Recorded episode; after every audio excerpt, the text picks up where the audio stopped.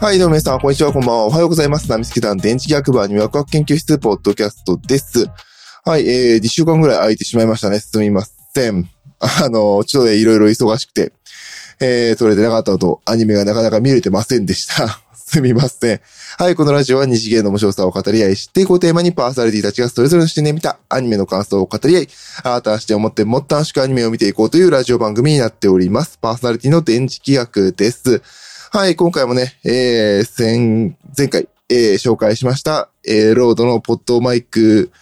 えー、ポッドマイク USB を使ってます。今回はね、あのーえーっと、あの、MacBook につないで使ってます。意外とね、こう、新しい環境に変わると使用が難しいですね。あとあの、今まで手で持っていたので、あの、置いた状態で喋るとマイクは若干遠いなっていう感じでいろいろいじったりとかしてね、大変ですね。今思えばこうやって近づけばいいんだなっていう気はします。はい。えー、今回はですね、あの、今ね、実は撮ってるのは夜中のね、2時前ぐらいなんですよ。のなんか寝れなくてね。で、まあ、ちょうどいいやと思って部屋にこもって、えー、撮らせていただいております。なのでね、まあ、あの、サクッと、えー喋っていきたいなと思っております。はい、今回はですね、第349回ということで、機動戦士ガンダム、えー、水星の魔女の2期の感想になります。はい。あの前回もね、えー、水星の魔女の感想を取らせてもらって面白いという話をしました。で、今回2期も通してみましたけれど、面白かったですね。あの前も話しましたけど、ちゃんとガンダムを初めて、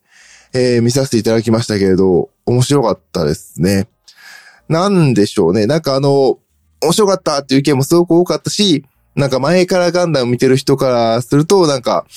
なんでしょうね。一部では、あの、ここがちゃんと解決できてないとか、あの戦争の話はどうだったんだとか、なんかあの、なんだっけ、なんとか委員会は解散してないけど、それはいいのかみたいな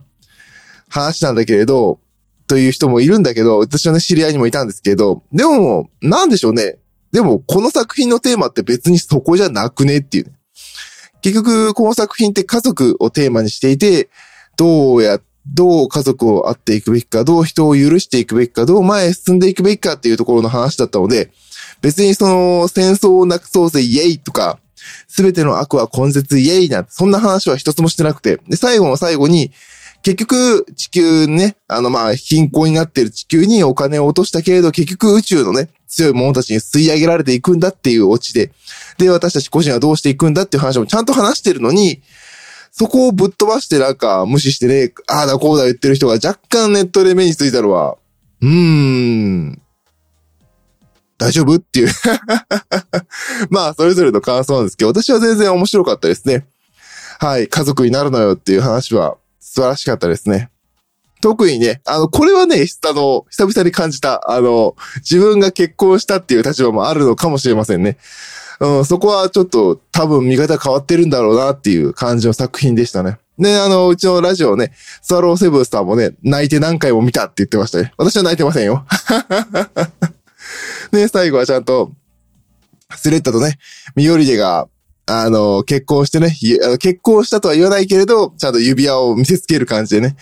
終わっていてよかったですね。本当に家族になった。そして、あの、進んでいくっていう。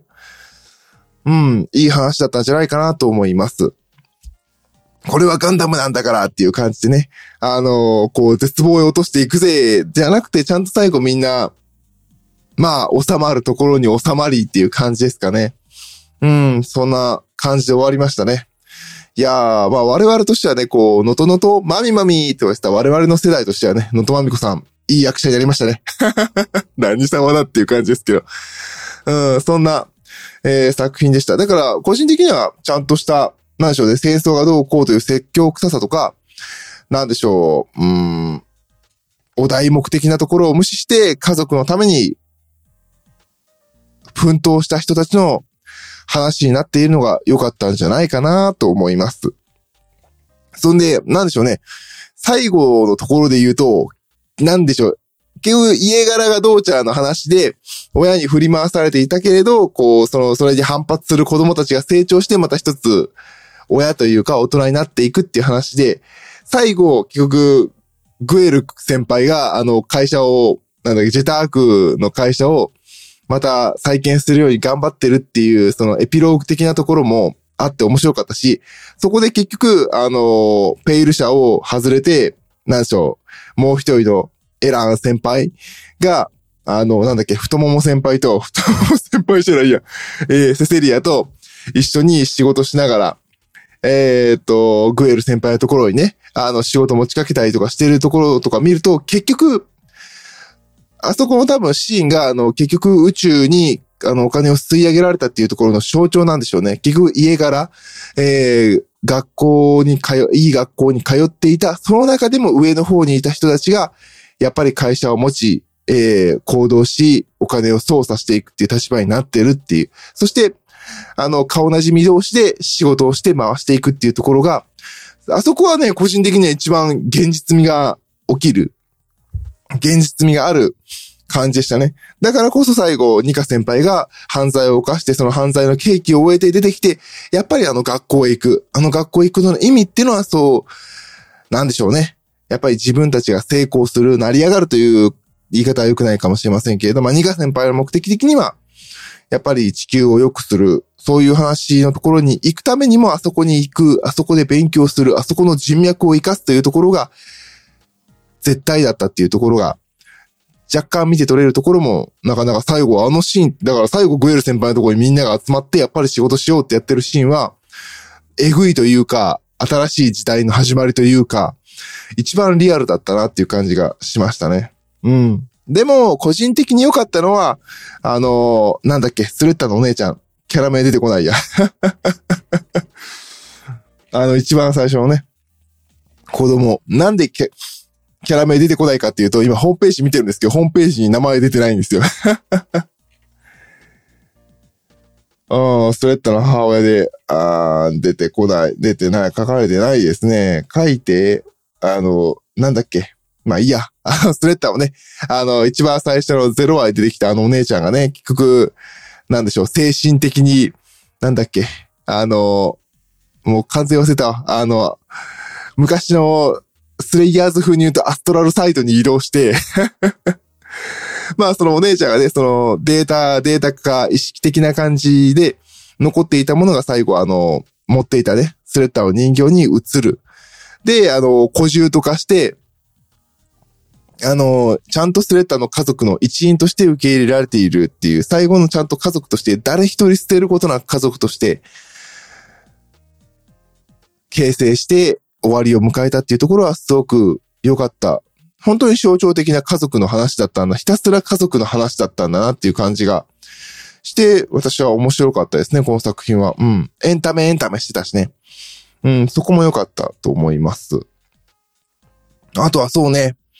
あのー、シャディク・ゼネリ、シャディク、あれって最後さよならって言ったらどういう意味なんですかね。私個人としては、なんかすごい、ね、犯罪をたくさん追っかぶったから、ああ、シャディクは死刑になるんだと思って見てましたけど、皆さんの見解はどうですかねなんかすごく私はそんな感じがして、あのさよならってどういう意味だったんだろうっていうのをね、ずっと考える、うん、考える形でしたね。なんかね、ネットのね、感想の一つだと、あの、死刑制度がない国の人が見ると、あれは普通に終身刑食らったんだっていう風に見てしまうっていう意外と面白いポイントだったみたいですね。はい。ということで、えー、まあね、まあ、人気者ですしね。まあ、個人的には、あの、最初言ったように面白かった家族の話、鉄塔絶尾家族の話だったなっていうところで、で、あの、スレッドたちの世代が、これから形成し、世界を形成していく流れになっていくっていうところが、とても良くて面白かったんじゃないかなと思います。これはね、本当に良かった。あのー、私みたいにね、いやー、ガンダム見てねえわっていう人は見てみたらいいんじゃないでしょうか。もう大体これ聞く人は見てるでしょうけど。はい、すごくね、あの、機動戦士ガンダム、水星の魔女、すごく面白かったです。特にね、最後あの、エアリアルが敵として、ラスボスとして立ちはだかるシーンは良かったですね。最強だった主人公の、あの、機体がね、ガンダムが最後ラスボスになるっていうのは見ててね、すごく、あの、バトルモードしても、えー、すごい面白い、いい作品でしたので、あの、ぜひ、あの、泣いて笑って、まあ、笑える、楽しめる、すごくエンタメガンダムだったんじゃないかなと思います。積極臭くないのは良かった。はい。ということで、今回は機動戦士ガンダム水星の魔女2期の感想でした。パーソナリティは私、電池企画でした。それでは、バイバイ。